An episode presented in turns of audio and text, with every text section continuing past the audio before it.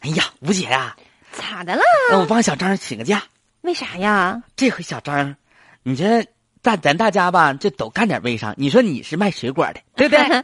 对吧？嗯、我我是卖熟食的。完了，顺搭着整点化妆品啥的。小张吧，这前一段时间大家都羡慕他，他一直就是卖点小小的器械啥的，就是口罩啥的。嗯大家对是呀那段时间给他牛的，这不嘛，上周他在朋友圈说说说那啥个了口罩涨价了，他说再不买的话，涨的价格越来越高了。完之后呢，哦嗯还整个文件贴自己朋友圈了。哦完当天订单量，那口罩卖出去六十多箱儿。妈呀，嗯呐那，没少卖呀！这是啊，这小张不是发了？他说了，他说人别人都涨，就他不涨。他说原来二百八十八、三百八十八，调价调四百八十八了，说还要涨呢。那我的天，这这也太暴力了哎呀！那可不咋的呢。嗯完了之后呢，他说你自己上网上搜，你看什么价格，完把图就贴，啪啪啪嘛哎你。你这态度也不够好啊。嗯完之后就贴，完后来他卖挺好，那家是，那他卖挺好，结果呢，结果咋的了？依据价格，嗯，就是那个违法行为行行行政处罚规定。哎呀，我知道你说那是不是就哄抬物轰价？那那那那那，完之后他被罚款了，罚四十万。妈呀，罚四十 万呢！你说这卖口罩，你卖你卖多少口罩能那啥啊？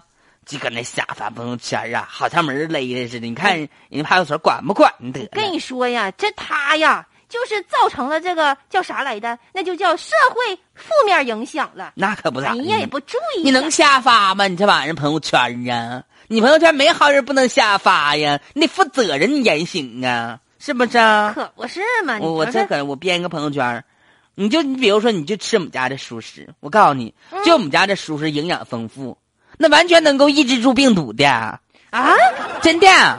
我跟你说啊，我二嫂那家是咳嗽、喘、感冒、齁吧啥的，就吃我们家这个熟食啊，哎呦可好可好的呢，你可别在这瞎咧咧了。你就你你我跟你说，你这你就朋友圈转得发没了发？发没发？发了，发了，啊赶紧撤回来你！不是它能抑制病毒的，我告诉这你叫。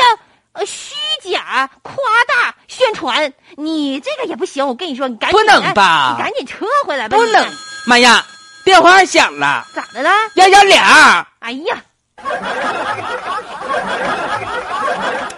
跟大家说一下啊，就是您的朋友圈呢，它呢不是说随意的个性体现。嗯你看有一条朋友圈啊，就是王某某，他是哄抬物价，然后呢造谣嘛，对被罚了四十万。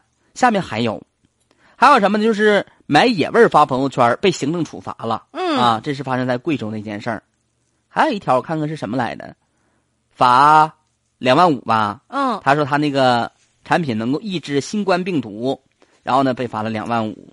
罚钱是一方面啊，这朋友圈呢不是法外之地，所以说有一些红线呢，大家不要随意的去那个呃触碰。你比如说呃未经核实的信息，你别发；还有呢不正规的小道消息，你也别发；诋毁他人的话不能发啊。然后呢扰乱正常秩序的别发，哎，违反法律相关法规的信息你也别发，嗯敏感话题别发。所以说呢，就是朋友圈啊，还有这泄露国家机密的资料什么的，你也别随意的发。